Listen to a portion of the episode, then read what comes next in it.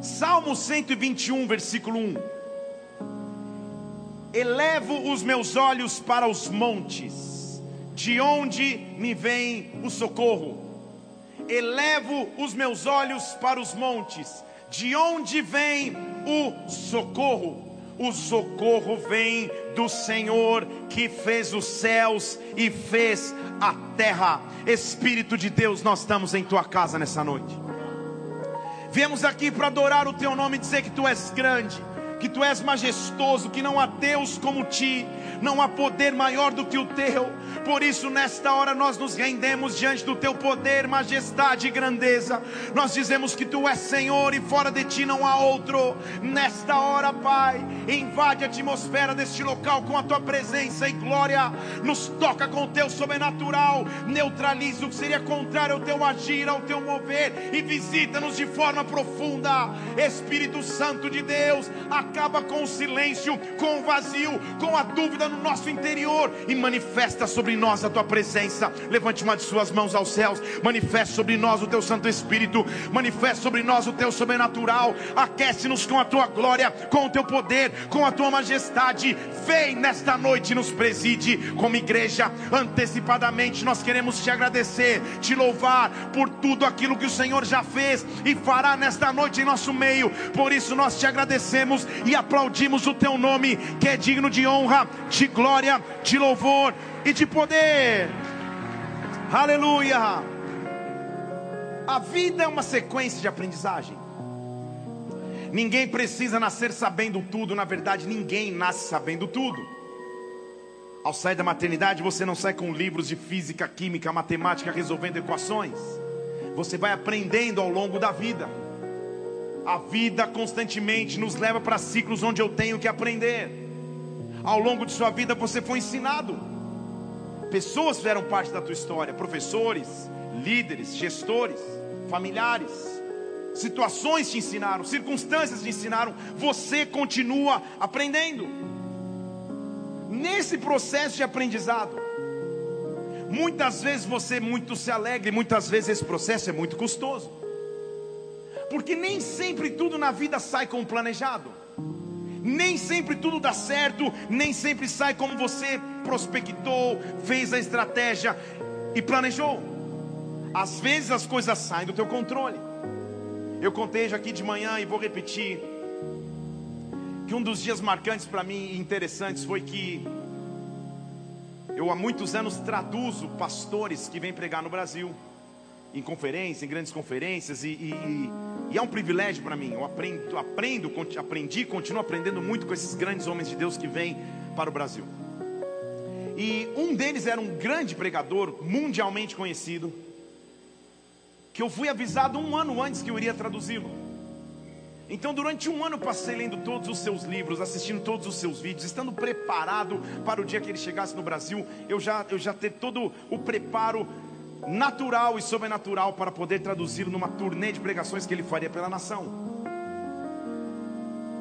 Alugaram um carro para que eu pudesse buscá-lo no aeroporto de Guarulhos. Eu fui dirigindo cinco e tanto da manhã, porque o voo chegava, sei lá, nove, mas eu sempre chego bastante antes. Então, cinco e tanto da manhã eu já fui, me preparei, tomei banho, não gastei tempo para pentear o cabelo e fui. No caminho, municiei o carro com com aguinha, com, com, com, com, barrinha de cereal, tudo aquilo que eu já sabia que, que, que ele gostava, para receber com honra. É assim que nós gostamos de receber. Na verdade, é assim que nós gostamos de ser recebidos. Então, recebamos da maneira que gostamos de ser recebidos, e assim fui. Cheguei no aeroporto, vi que o voo estava no horário, fiquei eu fazendo hora então. Estacionei na área mais VIP do estacionamento, aquela que você para quase dentro do terminal, para não ter erro, para o cara chegar ali e caminhar direto. Passou meia hora, fiquei meio cansado, me deu um sono. Falei, cara, vou tomar um café. Estou no aeroporto de São Paulo, então vou até um café e falo, um café e uma água. No aeroporto de São Paulo, um café e uma água, o cara fala, R$ 52,90. É mais ou menos assim. Quando eu passo a mão nos bolsos, eu falo, estou sem a carteira. Todo homem raiz já passou por isso. Como a mulher não está lá com a bolsa, você não tem que culpar. Então eu falei agora. Pensei comigo enquanto o café estava sendo passado, certamente eu deixei no carro, corri até o carro, Graças a Deus estava perto, na área VIP, VIP. Abri, vasculhei o carro inteiro, a carteira não estava lá. Voltei no caminho. Cheguei pro cara do café e falei: Meu, sabe esse café? Deixa aí, sabe o que é, cara? Tô sem dinheiro. O cara falou: Meu Deus, cara, que cara lascado. Ele deve ter pensado. Ele falou: Não, cara, já passei o café, toma aí, não tem problema. A água não abriu. Eu falei: Tá bom, não precisa nem da água, mas me dá o café. Ele tomou o café. E quando eu estou tomando o café, o Espírito me fez lembrar, minha consciência me fez lembrar. E o estacionamento VIP? Falei, Deus, que mico, cara. Fiquei um ano me preparando. Como que o gringo vai chegar? Eu falar para ele: Sabe o que é? Você tem dólar para a gente trocar para pagar o estacionamento? Não tinha o que eu fazer. Pensei em várias opções. Pensei em chegar no saguão e gritar: O poderia estar roubando, o poderia estar matando. Pensei em fazer de tudo. E como é difícil você chegar num ponto, você fala: E agora? O que, que eu faço? Como que eu resolvo? No ápice do desespero, olhei para os céus e falei: Senhor, me ajuda. Que eu tenho esquecido uns 50 reais no bolso. Que o gringo chegue rápido, que cada hora que passa desse estacionamento, Senhor, eu vou deixar o pneu do carro. Meu Deus, eu não sei o que fazer. Senhor, quando eu estou nessa, nessa discussão com Deus, esse clamor com Deus, eu escuto uma voz ressoando no aeroporto de Guarulhos, um cara com um carrinho de malas falando: Pastor Felipe, que prazer te ver aqui. Eu falei para ele, 50 reais. Eu falei, não, pensei, 50 pelo menos. Ai, Jesus, eu não sei quem ele é, mas como é difícil. Ele conversou, pastor, eu me inspiro muito com as suas pregações. Falei, que legal, meu irmão, eu estou esperando o momento que vou pedir dinheiro. Que, que constrangimento. Até que chegou, eu, cara, que legal que você me admira, que glória a Deus, cara, a gente não se conhece. Eu poderia estar roubando. eu poderia. Preciso te falar um negócio surreal. Essa conferência vai vir participar, esse é o preletor, na verdade eu vim buscá-lo. Pô, que legal, pastor, então. É muito legal, realmente. Esqueci minha carteira. Você não tem 50 reais para mim emprestar? Ele olhou para mim com uma cara assim. Eu falei, cara, eu te pago, meu. Deixa a tua conta aqui. Me, me informa. Não tinha Pix, né? Me informa a tua conta. Eu, eu transfiro para você de primeiro momento na segunda. Não, pastor, jamais. Não vou te emprestar 150, não. 100. Eu falei, tá bom, já que se tiver 200, se tiver 300. Porque eu não. Na hora que você não tem o que fazer, em algum momento, eu e você temos que tomar uma decisão. E sobre esta decisão eu quero te incentivar nesta noite. A única coisa que te impede de aprender, a única coisa que te impede que a intervenção de Deus venha sobre a tua vida, é se você interromper o processo. Então eu quero te incentivar juntamente comigo a pedir ajuda. Peça ajuda. Nesta noite, o que Deus quer que você entenda é que todo aquele que clama recebe socorro peça ajuda, porque o socorro vem. Na verdade, enquanto eu prego aqui, eu sei que Deus está se movimentando em teu favor e a ajuda do alto está chegando sobre ti. A estratégia que você precisa para os teus negócios, a intervenção que você precisa para a tua empresa, a mudança que você precisa na tua família, a, a transformação na tua vida ministerial. Deus está vindo em teu auxílio, Deus está vindo em teu favor. Simplesmente peça ajuda porque Ele vai te socorrer, Ele vai te ajudar. Peça ajuda, porque Deus será o teu auxiliador nessa noite. Peça ajuda. Em Israel, o povo que se distanciava de Deus sacrificava nos lugares altos. Eles subiam nos montes e faziam altares de adoração. Quando você lê primeiro reis, segundo reis, que nós estamos nos 100 dias da Bíblia, você vê que os reis assumiam, faziam que era reto diante do Senhor, mas não tiravam os altos. Então, em vários montes haviam altares de adoração a diversos deuses. O salmista está dizendo no Salmo 121: Eu olho para todos esses montes. Em outras palavras, eu olho para todos esses altares. De onde o que Deus vai me socorrer?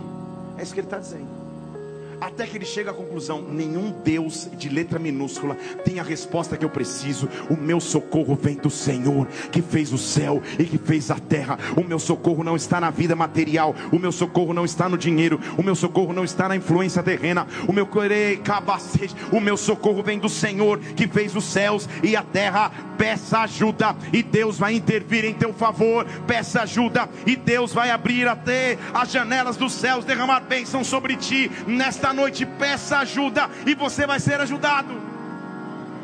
Só que a única coisa que me impede então é se eu não quiser pedir. Então peça ajuda, mas eu quero juntamente contigo te ensinar a vencer o que nos impede de pedir auxílio. Vença o orgulho.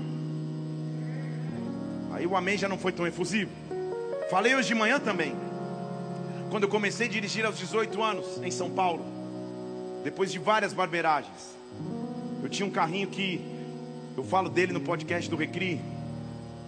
Eu tinha tanta fé que eu cheguei na loja e dividi em 48. O cara falou, cara, não deve durar 12 meses esse carro, você está dividindo em 48. Eu vi que ele pensou isso. Aquele carro que é o primeiro carro que tudo faz barulho, só menos a buzina que não faz. Chove mais dentro do que fora. Aquele carrinho de estimação que é o primeiro. A pastora Mila morava num um por andar, junto com o pai dela, num bairro chique de São Paulo. E eu era tão maravilhoso que, que, que, o carro já, a dois quarteirões, anunciava que eu estava vindo. E ela já descia. E nós passamos a primeira semana falando: Nossa, não é possível, esse carro é muito econômico. Ela falava para mim, lembra? Toda patricinha de São Paulo, esse carro é muito econômico, meu Deus do céu. Os carros do meu pai, toda hora tem que abastecer. Eu falei: Claro, cada nave. Eu pensando: Que maravilha. Pá, pá, pá, pá, Até que um dia a gente fez uma curva assim, aquele carro econômico foi zum, zum, zum. Estava quebrado o indicador da gasolina, a gente estava quase sem gasolina. Aí nós descobrimos que não era nada de economia, foi fidelidade. Deus deve ter enchido o tanque duas vezes porque eu não sabia, inocente. O fato é que, dirigindo por São Paulo naquela época, todo homem vai se identificar. Naquela época, e é, é estranho falar que aos meus 18 anos é já naquela época, mas infelizmente é naquela época, não existia nem GPS, quanto menos o Waze. Então, para sair de casa e, e, e, querer um endereço específico, em São Paulo tinha um guia chamado Páginas Amarelas. E você lia nas páginas amarelas e via onde você queria ir, ficava fazendo meio a rota. Claro que o mapa não dava, então a, a, página L1 se juntava a L3 lá na frente, você ficava fazendo meia rota. Em São Paulo já era difícil, em Brasília, imagina impossível. Quando eu mudei a Brasília, e esse mês vai fazer seis anos que a gente mora em Brasília, meu Deus, como o tempo passa. Quando eu mudei para cá, me lembro de que, que, as primeiras visitas que eu ia fazer, onde você mora? A pessoa falava, na 301 Sul. Aí eu chegava na 301 Sul, tinha quatro prédios. Eu falo, legal. Tipo, o que, que eu faço? Não, pastor, já chegou, é aqui nessa quadra. Eu falei, é ótimo, mas onde é? Em São Paulo você tinha o nome da rua, o número do local, então você traçava meio a rota. E você saía sem o Waze, sem te dizer para onde ir. E como todo bom homem na direção, em algum momento lá no teu inconsciente você sabia, eu não sei onde eu estou. Mas você não dá o braço a torcer. Então você vai. E uma vozinha do teu lado arrisca uma primeira vez. Felipe, você não quer, não é melhor perguntar naquela padaria? Não, que imagina, eu sei onde eu estou. Hum, meia hora depois, não é melhor a gente perguntar no posto? Não, imagina, que história é essa?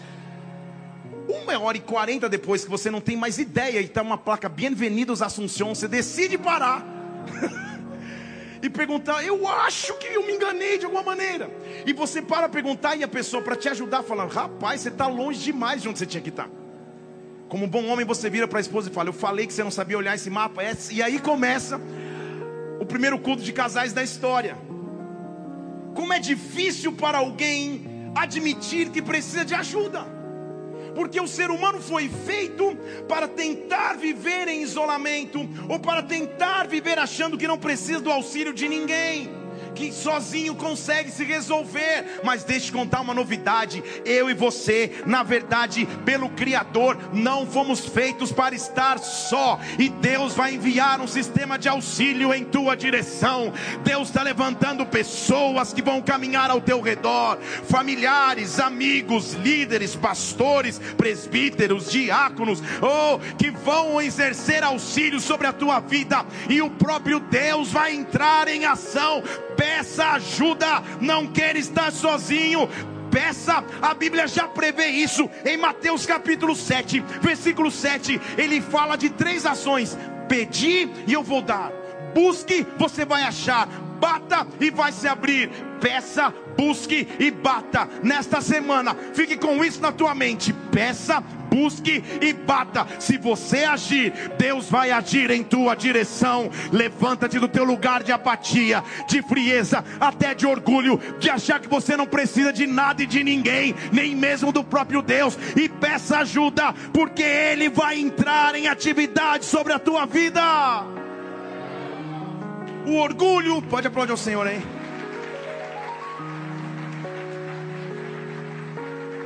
O orgulho nos faz pensar que não precisamos de ninguém, ou pior do que isso, o orgulho nos esconde atrás de feridas que já tivemos quando tentamos buscar ajuda e não fomos ajudados, e nos faz viver traumatizados com isso, achando que vai ser sempre assim. Então o orgulho nos esconde num canto, nos joga sozinho, dizendo: ninguém me se preocupa comigo, ninguém pensa em mim, eu estou sozinho mesmo, abandonado, ferido, ó céus, ó vida, ó azar, e você fica naquele canto. Quando Deus te diz: peça, busque e bata. Fale comigo, peça, busque e bata. Mas fala como se você tivesse já comido na cantina, que deve estar maravilhoso aí, Márcio. Peça, busque e bata. São três ações de proatividade, não de reação, mas de ação. Quando você pede, Deus dá. Quando você busca, você encontra. Quando você bate, a porta vai ser aberta. Nesta semana, Deus está enviando auxílio, Deus está enviando ajuda. Vença o orgulho, não há que, e acabe com a solidão, acabe com a solidão, com o sentimento de estar só. Deus vai levantar ajudas para que você seja auxiliado. O teu socorro vem vem, e é um socorro que vem do Senhor. Provérbios 16, versículo 18 fala: soberba precede a queda. E soberba nesse caso é orgulho. O orgulho vai te deixar cair, a altivez do espírito vai te fazer cair. Então peça auxílio, ele vai te ajudar. É óbvio que foi um quebrar de orgulho olhar para um cara quase que desconhecido e falar: Cara, me dá cinquentão aí, se tiver cem, melhor ainda, para eu, devolver o café lá. Mas se eu não tivesse pedido, como que eu teria que ser ajudado? Aquele rapaz, que eu devolvi o dinheiro, inclusive, tá? Aleluia. Aquele rapaz foi um enviado por Deus para que eu tivesse provisão. E quantas vezes na nossa vida Deus envia circunstâncias, pessoas e situações, e talvez o orgulho de falar: não, é melhor não eu já fui ferido, eu já fui abandonado. Não, não, não, melhor não. É melhor eu, eu me abro até aqui, daqui não dá mais. Deus vai enviar ajuda. Pare para pensar em que área da sua vida, enquanto eu estou pregando agora, você precisa de apoio e de ajuda. Talvez emocionalmente, financeiramente, não sei. Eu não posso te emprestar. Procure o presbitério. Então... Aleluia em que área você precisa de apoio, de ajuda e de direção, em que área você precisa da intervenção de Deus. Deus está preparando e movendo céus e terras para que você seja ajudado. Vou te esclarecer um versículo. Glória a Deus, o Ed quer, então eu vou. Jeremias capítulo 17, versículo 5. Preste atenção nesse versículo, que você já falou em algum momento. Maldito o homem que confia no homem normalmente usa esse versículo fora do contexto. Principalmente quando você se fere com alguém e fala, maldito o homem que confia no homem. Não é isso que a Bíblia está dizendo nesse versículo. Na verdade, ele está dizendo o contrário. Maldito é o homem que confia em si mesmo. Porque se ele confia em si mesmo, a carne vira o seu braço, ou seja, ele está andando na força da carne e o seu coração se afasta do Senhor. Ele vai acabar como uma árvore no deserto e não virá quando vier o bem. Versículo 6, põe na tela para mim. Ele será como uma árvore no deserto, e quando o bem vier, ele não vai ver, mas ele vai morar em lugares secos do deserto, numa terra salgada e sem habitação. Maldito é aquele que confia em si mesmo, que se isola, que não pede auxílio, que não pede ajuda, acaba se tornando uma árvore numa terra seca. Eu, nesta noite, você, eu escolho a continuidade do texto. Bendito é aquele que confia no Senhor, que tem esperança no Senhor, porque este sim será como árvore plantada junto às águas, que estende raízes, que não receia no dia mais quente, a sua folha continua verde, e na hora da sequidão não se cansa e não deixa de frutificar. Nunca mais deixe que o orgulho, que a vergonha, que o medo, que o instinto de autopreservação te impeçam de ser ajudado. Peça ajuda, vença o orgulho, Deus vai fazer algo sobrenatural na tua vida este ano. É na área mais profunda que Ele quer tocar. É talvez na área mais de maior fraqueza que Ele quer intervir. Peça ajuda, primeiramente a Deus. Senhor, vem me socorrer. Venha meu auxílio, Pai. Vem, se vem, transforma a minha história, a minha vida. Todos precisam de ajuda, até aqueles que você acha que estão no controle. Uma vez chegando num trabalho, já, já, hoje é dia de contar histórias. Há anos atrás, pousando num trabalho em Santiago, no Chile. Para chegar no Chile, você passa pela Cordilheira dos Andes. E quando você passa, já lembra do filme que passava na sessão da tarde na Globo. Você já fica meio tenso. E, e, e, e naquele dia especial, o, o, o, avião tremia um monte. Ia para um lado, ia para o outro, para um lado, ia para o outro. Uma mulher gritou: Eita, touro bandido! Quem riu assistiu, mas ela começava a gritar. E quando o avião pousou, o, o, o comandante falou nos alto-falantes: Desculpe o incômodo da, da, turbulência de hoje, foi fora do previsto. Eu quero inclusive agradecer a todos aqueles que têm fé e que de alguma forma clamaram ao seu Deus, porque hoje, sem dúvida, nós precisamos ser ajudados. Graças a Deus que ele falou isso quando pousou. Imagina lá em cima, ele disse: Alguém tem fé? Muitas vezes você parece estar no comando e no controle mas você também precisa de ajuda.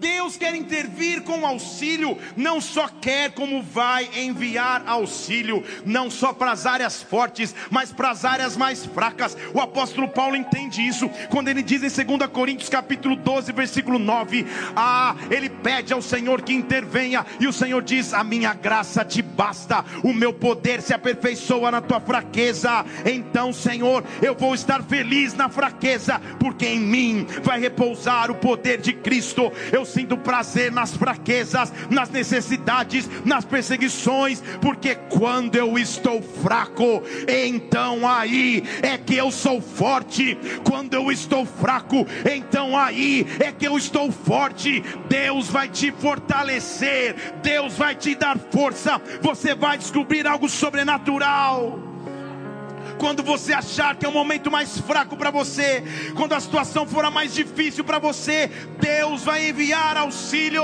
O mesmo apóstolo Paulo diz em Filipenses 4:13: Eu posso todas as coisas naquele que me dá força, naquele que me fortalece. Levante uma de suas mãos, que um sopro de força, que um sopro de vida, que um sopro de poder venha sobre ti. Peça ajuda, porque Deus está enviando precisando auxílio, em que área da tua vida você precisa ser ajudado, peça ajuda, Deus vai te ajudar. Deus vai enviar socorro. Eu levo os meus olhos para os montes, de onde vem o socorro? Ah, o meu socorro vem.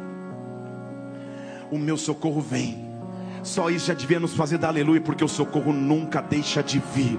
O meu socorro vem, o meu socorro vem. Eu estou profetizando sobre a tua segunda-feira, sobre a tua terça-feira, sobre a tua quarta-feira, sobre o teu mês de março, sobre o teu mês de abril, sobre o teu primeiro semestre, sobre o teu segundo semestre. O socorro de Deus vem, e esse socorro vem de um Deus que é capaz de criar. Ele é criador dos céus, ele é criador da terra. O socorro vem. Pedir ajuda então, amada igreja não é sinal de fraqueza, na verdade é sinal de grandeza. Os grandes sabem pedir ajuda e sabem receber ajuda. Os grandes não se preocupam em ser ajudados. Estão comigo aqui? E Deus está enviando ajuda. Deus está enviando auxílio. Deus está enviando ajuda a você. Um rei supostamente tem que estar no comando o tempo inteiro. Não se espera de um rei que ele mostre as suas fraquezas publicamente. A família real mais conhecida da, da, da, da nossa geração, em qualquer momento eles têm que ter emoções intactas. Para aqueles que já manaturaram The Crown, você sabe o que eu estou dizendo? Para aqueles que viram cenas da família real, você vê que nenhum sorriso, muito menos uma gota e uma lágrima pode ser expressa em público. O rei supostamente tem que mostrar que está ileso aos, aos ataques, está ileso aos ataques nas suas emoções. Mas todo mundo precisa de ajuda. E quem se prepara para ser ajudado, ativa o sobrenatural de Deus. Ativa o sobrenatural de Deus. O rei Josafá, rei de Judá. Certa vez diz a palavra em 2 Crônicas, capítulo 20, no versículo 1: que Moabitas e Amonitas e Meunitas vieram contra Jeosafá para lhe fazerem guerra. Moabitas, Amonitas, alguns dos Meunitas se reunindo para lutar contra Judá. Eu não estou falando de um soldado, de dois soldados, de três soldados. Eu estou falando que no versículo 2 chegam para Josafá dando a notícia: Josafá está vindo contra ti uma grande multidão que vem da além do mar, está vindo contra ti um grande exército, está vindo contra ti um inimigo maior do que você. A Bíblia diz no versículo 3: Josafá teve medo, porque não há erro em ter medo, erro há no que você faz com o teu medo. O cenário era de ameaça, o cenário era de uma multidão vindo contra Judá. Judá, gente, era uma nação de duas tribos, Judá e Benjamim eram pequenos, perto da magnitude de um exército de três países. Uma multidão está vindo além do mar, eu posso ver. Eles estão vindo, e se eles realmente vierem com força, não vai durar segundos o exército de Judá. Vocês vão ser atropelados. Jeosafá teve medo. Quais são os medos que você carrega? Não há problema em ter medo. O problema é que o medo te aprisione. O problema é que o medo te paralise. O medo te impeça de pedir ajuda. Jeosafá teve medo, versículo 3. Mas se pôs a buscar ao Senhor e apregoou um jejum em todo Judá. Quando você não sabe o que fazer, aí você tem o que fazer. Busque a Deus, clame ao Senhor, jejue a Ele e Ele vai enviar ajuda. Uma multidão está vindo na minha direção.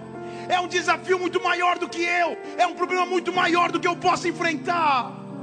Então, ao invés de pedir que está tudo bem como o rei, não, tudo bem, fiquem tranquilos, nós vamos vencer. E seu primeiro a fugir, ele teve medo e apregoou no post, fez um post no Instagram dele, Josafá, o rei, Josafá the King, devia ser postou nos grupos do WhatsApp de toda a tribo de Judá e Benjamim: gente, vamos jejuar, vamos clamar, vamos clamar ao Senhor, vamos clamar ao meu Deus. É justamente quando a ameaça está na porta, quando o problema é iminente, quando você talvez não sabe o que fazer, que Deus te diz: só peça ajuda, porque eu vou te ajudar, só peça ajuda, porque eu vou te socorrer. Há um socorro de Deus vindo sobre ti. Josafá clama, abre um jejum e começa a clamar ao Senhor. Humanamente não há o que fazer. Naturalmente não há como se defender. Então eu vou buscar na instância mais alta. O Senhor vai ser o meu auxílio. O Senhor vai ser o meu socorro. Eu não sei se você entende o que eu estou dizendo aqui. Mas se nessa noite, com fé e autoridade, você abrir os teus lábios e dizer: Senhor, me ajuda. Eu não sei como fazer. Deus vai te instruir e te ajudar. Ele vai fazer. Ele vai fazer. Deus vai enviar ajuda. Deus vai enviar auxílio. Quando você clama ao Senhor, Ele envia. A multidão vem vindo, eles não estão parando. Deus, eles estão mais próximos. Deus, eles estão chegando. Até o ponto que ele se desespera no versículo 11. Ele diz: Senhor, eles estão vindo para nos lançar para fora da tua herança. Lembra que o Senhor nos deu essa herança a tua promessa está sendo ameaçada. Nosso Deus, será que o Senhor não vai fazer nada? Versículo 12. O Senhor não vai julgá-los. Por quê? Peça ajuda. Deixa eu falar de novo, peça ajuda. Deixa eu falar mais uma vez, peça ajuda. Eu sou o rei, Deus. Ele está gritando isso na frente da congregação. Nós não temos força para resistir essa grande multidão que vem contra nós. Na verdade, deixa eu ser mais sincero, Deus. Eu não sei o que fazer eu não sei o que fazer, mas os nossos olhos estão fixos em Ti. Quando eu não sei o que fazer, na verdade eu tenho o que fazer. Peça ajuda e Ele vai te socorrer. Pai, eu sou o Rei, eu estou diante da congregação, eu estou admitindo que humanamente eu não posso fazer mais nada, mas o Senhor pode tudo. O Senhor pode tudo. Eu estou falando para pessoas aqui que talvez chegaram no limite, que você sozinho não pode fazer mais nada. Deus nessa noite está neste lugar. Fixe os olhos no Senhor, Ele vai intervir em teu favor, Ele vai agir de forma sobrenatural. Eu não sei o que fazer, eu não sei o que fazer, mas os meus olhos estão fixos em Ti. Dê um brado ao Senhor e aplaudam aqui. Oh! Vou te falar de maneira mais específica. Deus está ativando uma rede de auxílio. Pastores, presbíteros, diáconos. Se você é presbítero ou diácono na igreja, fique em pé. Você que está sentado aí, dá uma olhada 360 se você conseguir. Tua rede de auxílio já está aí, ó. Fique, continua de pé, diaconia, presbitério. Tua rede de apoio já está aí. Todos esses que estão em pé aqui são capazes de fazer uma oração por você. De se der uma, um, um, um BO já expulsar também, está tudo certo. De orar, aconselhar, a tua rede de apoio já está aqui. Está comigo aqui? Não está só aqui, está aí, ó. São homens e mulheres de Deus que vão se levantar como um exército de apoio e Deus já está te dando apoio. Olha para algum, fixa bem um. E no fim do culto, se você quiser de uma oração, você vai pedir para um deles. Vamos aplaudir o Senhor por esse time, por esse exército? Pode sentar, galera. Porque a obra não é de um homem só. Deus vai ativar um sistema de apoio e de auxílio. Deus vai ativar um, um sistema para que você seja auxiliado. Porque Deus vem sobre um time, não vem sobre um homem só. Deixa eu falar de novo. Deus vem sobre um time, não vem sobre um homem só. Deus vai começar a ativar um sistema de auxílio sobre a tua vida, sobre a tua casa, sobre a tua família. Chatarabastej. Você não precisa caminhar achando que você sozinho consegue resolver.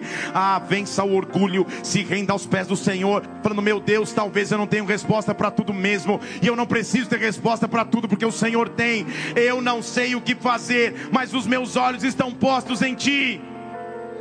Eu perdi as contas de quantos aconselhamentos lá na minha sala. Eu estou ouvindo a situação, alguém falando, um casal discutindo, talvez, nada nunca acontece isso, ou, ou alguém falando de uma situação muito pesada e difícil, e eu estou igual Jeosafá, Senhor, eu não sei o que fazer, mas os meus olhos estão postos em Ti. E de repente a glória de Deus vem, e claro como a luz do dia, vocês, ah, eu lembro desse versículo, eu lembro dessa história, a glória de Deus vem, daqui a pouco, aleluia. Maldito é o homem que confia no homem. O dia que eu ou um pregador perde o temor, diz: Ah, que bom, eu confio na minha eloquência, na minha forma de falar, no conhecimento que eu tenho, a glória de Deus acabou todos aqueles precisam de ajuda e dependência de Deus suprema, Senhor. Que cada vez que eu subir no altar, a tua glória venha. Que na verdade o Senhor vá à frente. Que o Senhor cuide, que o Senhor comande. Que os meus tempos de intimidade se manifestem em público. Meu Deus, eu preciso de ti. Eu preciso de ti. Eu preciso de ti. Como é bom caminhar com Deus. Que eu posso ter a segurança e confiança de que quando eu não souber, eu, os meus olhos podem estar nele. E ele vai me dar a resposta. Eu não preciso ter resposta para tudo. Jeosafá está clamando Deus, eles estão chegando próximo. Eles vão nos atropelar. É a herança que o Senhor nos deu. Eu não sei o que fazer, mas os meus olhos estão em Ti. Deus vem sobre um time. Porque de repente no versículo 14, veio o Espírito do Senhor no meio da congregação. Não foi na câmara secreta do rei porque na hora da luta o rei não se isolou, ele estava no meio do povo. Vocês estão comigo aqui?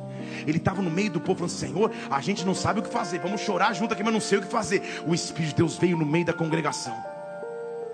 E o tal do Jaziel já era mais pentecostal, já veio. Ué! Porque sempre tem uns mais fortes assim. Já veio sobre ele, o filho de Zacarias, filho de Benaías, linhagem sacerdotal, já veio sobre ele e o espírito dele veio sobre, sobre é, o filho de Jeiel, filho de Matanias, levita, dos filhos de Asaf, linhagem de sacerdote, e cheio da glória e do poder de Deus, ele diz: escutem, moradores de Judá. Eita, é o ex que vos digo. Estão aqui? Só que não foi Josafá, foi alguém que era anônimo na multidão. Porque Deus manda ajuda improvável, basta que o rei não tenha orgulho. Basta que o rei não tenha orgulho para dizer que ele tem todas as respostas. Quando o rei disse, Eu não sei o que fazer, Deus falou, Eu sei. Eu vou levantar alguém do meio da multidão. Daqui a pouco aquele cara, ei, ei, escute, moradores de Judá. Escuta também, Josafá. Josafá já estava assim, ei, aleluia. Assim diz o Senhor: Não temais, não vos assusteis por causa da grande multidão, porque a batalha não é vossa, a batalha é de Deus, a batalha não é tua, a batalha é de Deus. Eu estou mandando ajuda, eu estou mandando ajuda, porque você pediu. Eu estou pronto para te ajudar. Levante as suas mãos aos céus, peça ajuda ao Senhor agora e escute Ele te dizendo: Não temas, não se assuste. A batalha não é tua, a batalha é de Deus. A batalha é de Deus. A batalha é de Deus.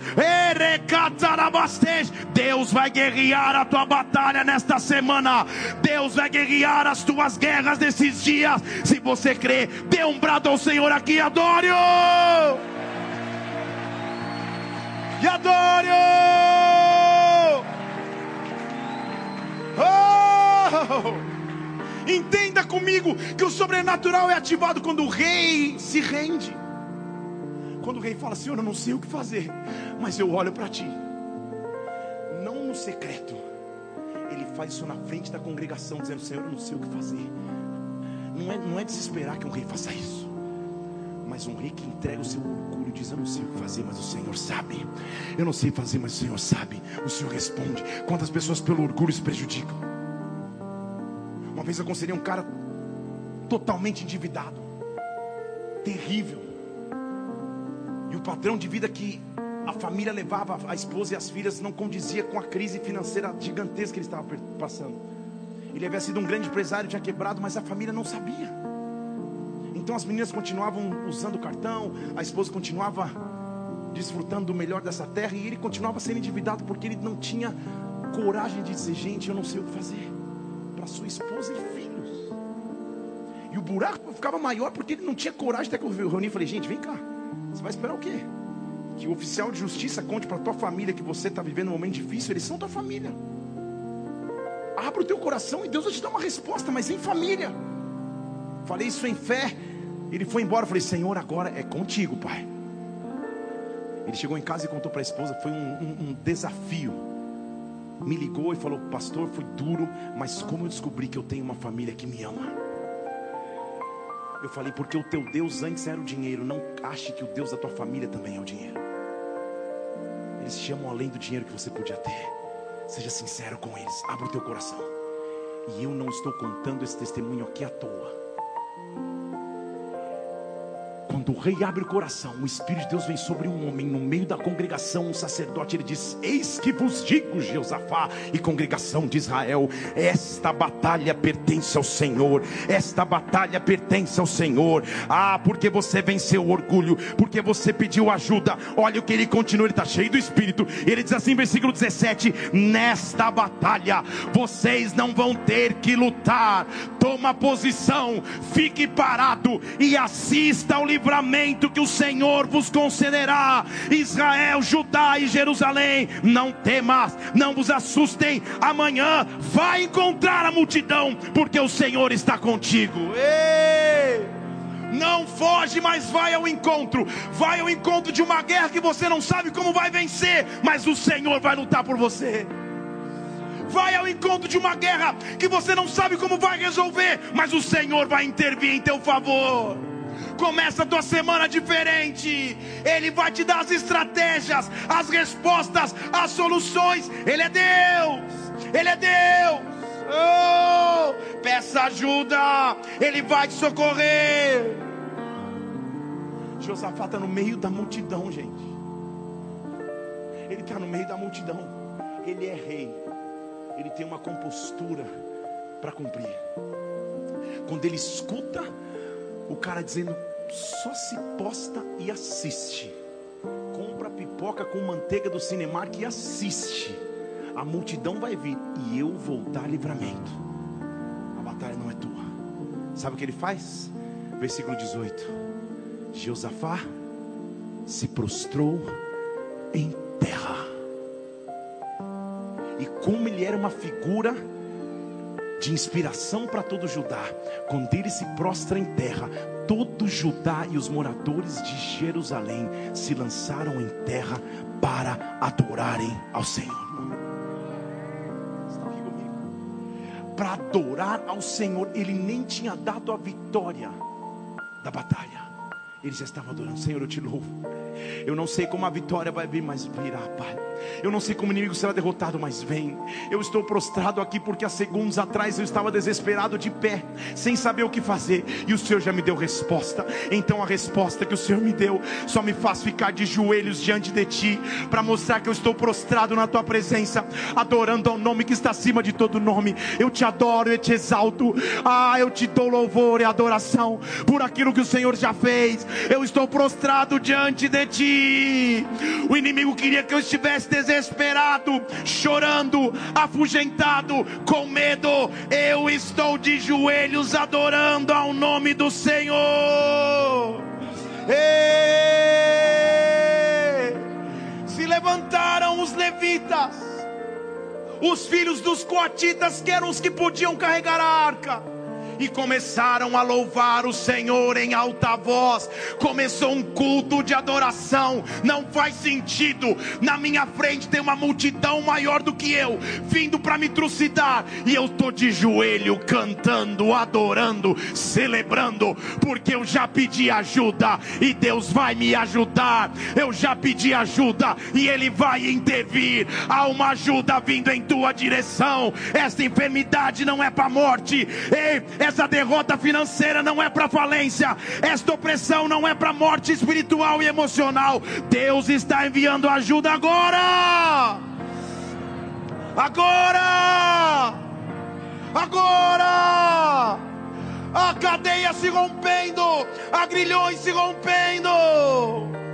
Satanás queria que você ficasse no teu orgulho quieto, amargurado, escondido num canto. E Deus disse: rompe com orgulho, vai para o meio da congregação, adora, ajoelha, se prostra, se rende, porque eu vou cuidar. A batalha pertence a mim, a batalha não é mais tua.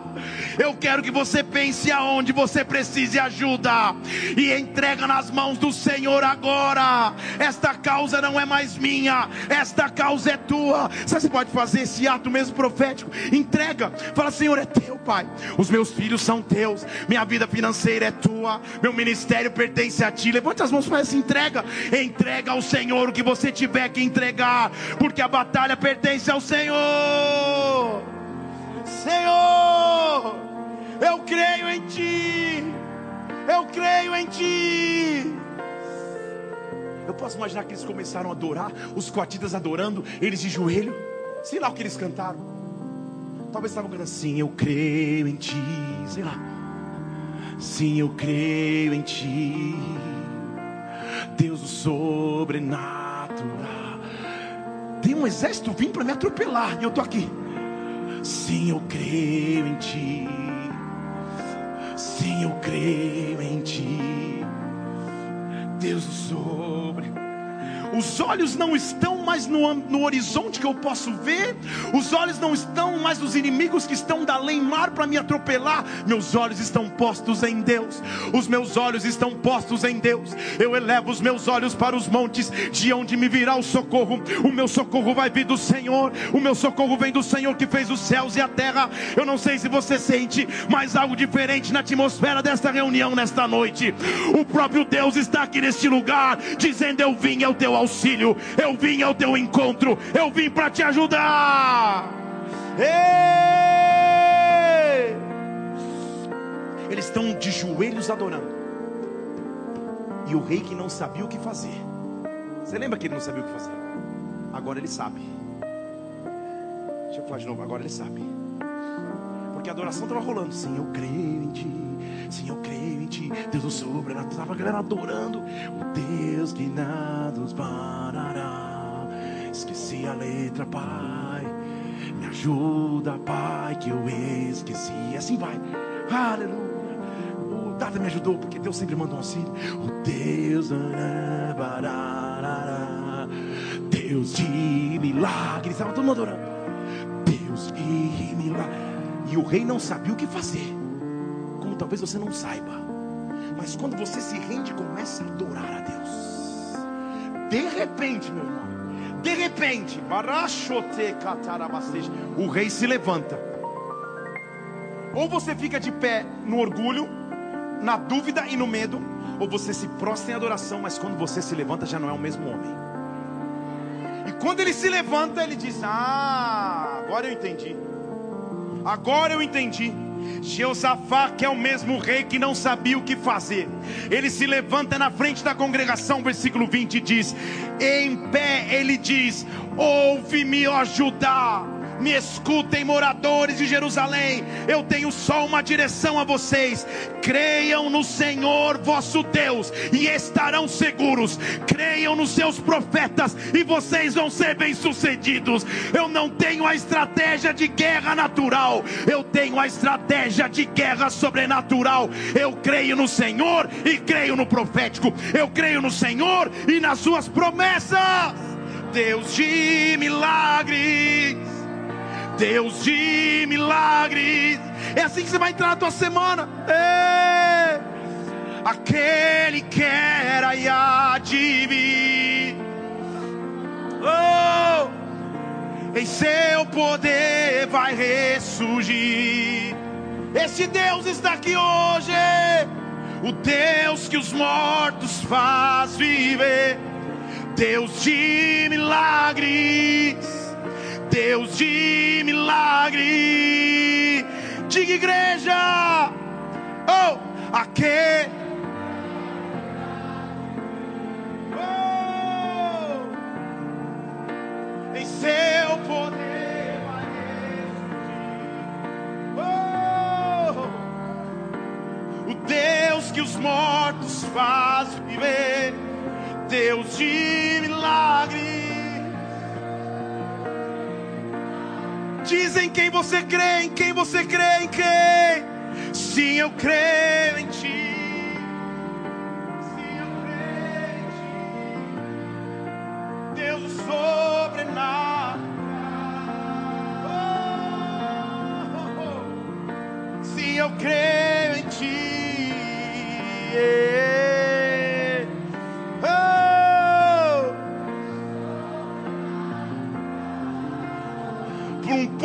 Estava encurralado, um povo que via a multidão e um exército de três nações chegando para atropelá-lo. Eu estou te dando base profética do que está acontecendo agora. Quando eles se preocuparam, pode continuar tocando, Pedrinho, naquela levada lá, tua de aniversário. Isso, né? Eles estavam lá, de joelhos prostrados, adorando não mais com olhos na guerra natural, mas com olhos no Senhor que tem todo o poder. E diz a Bíblia no versículo 20: que quando ele diz, creia nos profetas e vocês vão prosperar. Põe o versículo 22. Quando eles começaram a cantar e dar louvores. Como a gente está fazendo agora aqui. O Senhor, o Senhor, colocou armadilhas contra os homens de Não havia espada na mão de ninguém de Judá não havia escudo na mão de ninguém de Judá, não havia lança na mão de ninguém de Judá, porque a batalha pertence ao Senhor. E enquanto eles estavam louvando e adorando, ah, não sei se você sente algo sobrenatural sobre nós nessa noite. Enquanto você se preocupa em adorar, o Senhor coloca armadilhas no meio dos homens de Amon, nos meios dos homens de Moabe, no monte de Seir. Os que estavam vindo contra Judá foram desbaratados perderam a direção, perderam o rumo, perderam o caminho, porque Deus está agindo sobre ti. Peça ajuda e Ele vai te ajudar. Oh!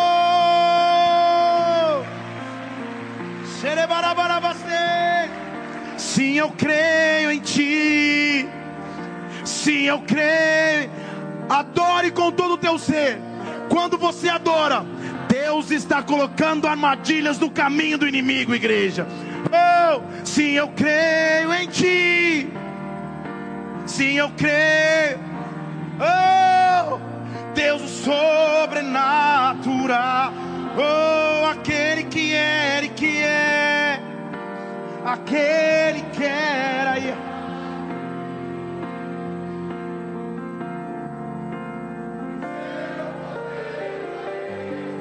Há algo na atmosfera desta casa. Oh, O Deus que os mortos faz viver.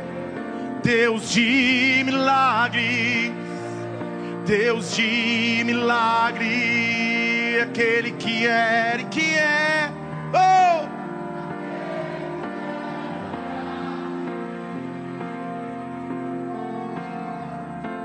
Em teu poder vai ressurgir.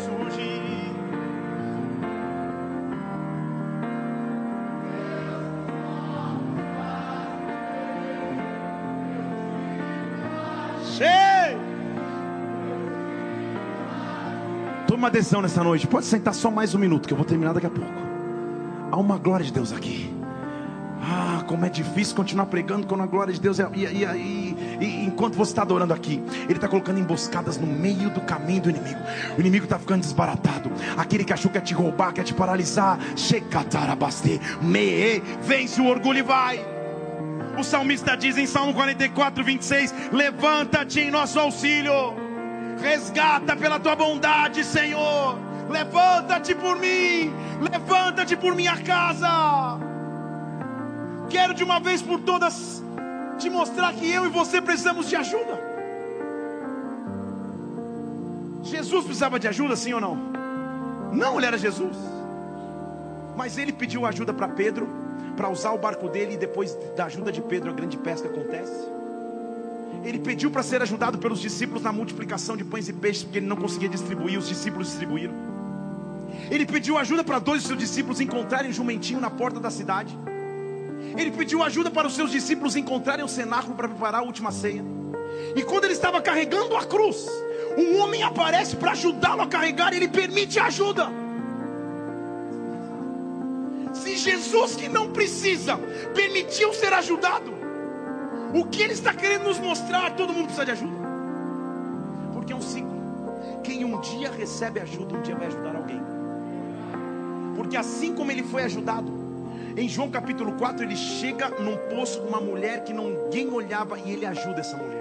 Em João capítulo 5, ele chega diante de um tanque onde um paralítico estava ali há 38 anos sem ser ajudado por ninguém e ele ajuda o paralítico. Em João capítulo 9, ele chega diante de um cego de nascença que nem pede para ser ajudado, mas ele auxilia, põe lodo nos olhos desse cego, cospe sobre os olhos do cego e o cego passa a enxergar. Um dia Jesus foi ajudado, um dia ele passou a ajudar. O que eu quero te dizer é quando você recebe ajuda, Deus vai te fazer ajudar alguém também. Também. Eu quero que você tenha essa figura desse exército que estava vindo em tua direção. Mas você não está sozinho.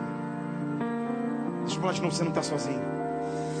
Basta que você se renda. Daqui a pouco nós vamos dizer, Senhor, eu estou aqui prostrado só para tudo entregar a Ti. Eu me rendo diante de Ti. Eu me rendo diante de Ti. Não são mais os meus pensamentos, os meus traumas, minhas emoções que me conduzem. Eu me rendo diante de Ti. Eu me rendo diante de Ti. Eu me rendo diante de Ti. Certa vez, o profeta Eliseu estava numa cidade sendo atacado. Situação semelhante aos moabitas que estavam vindo na direção de Judá. E o ataque vinha para contra Eliseu. E não era qualquer ataque.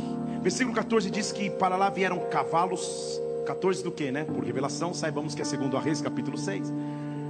Versículo 14 diz: Vieram para lá cavalos, carros, um grande exército e cercou a cidade toda. O profeta tinha um trainee, um aprendiz junto com ele. Quando o trainee acorda, versículo 14, ele olha e fala: Meu Deus, estamos cercados. Teologicamente, foi a primeira vez que usou a frase: E agora? Quem poderá me defender? Só quem teve infância entendeu. Quem poderá me ajudar? É o que ele está dizendo. O que é que eu vou fazer? Ao meu redor há exércitos me cercando, como moabitas que estavam em multidão para me atacar. Eliseu está ele o menino. Só que Eliseu é profeta. E a diz: crê nos seus profetas, vai prosperar. O treininho está desesperado. Ah, o que, que eu vou fazer? Eliseu olha e fala: Fica tranquilo. Versículo 16. Quem está com a gente é muito mais do que todos esses. Você diz aleluia, eu também, mas o menino deve ter falado. Agora Eliseu ficou doido. Nós também dois aqui, eu consigo contar. Um, dois. E é um exército vindo contra nós. Eliseu, o profeta, entende, fala: Ah, Senhor, acho que Ele não entendeu, vou ter que desenhar.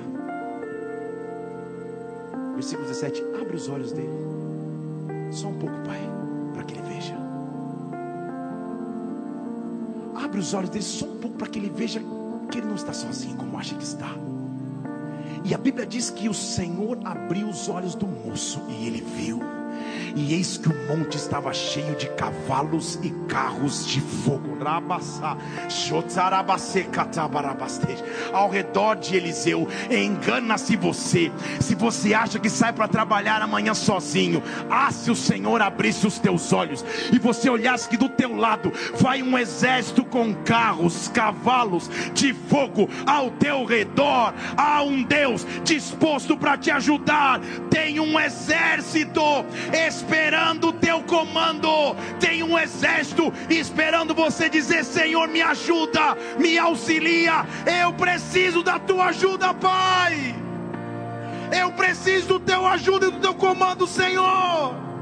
Esta guerra não é mais tua, esta guerra pertence a Deus.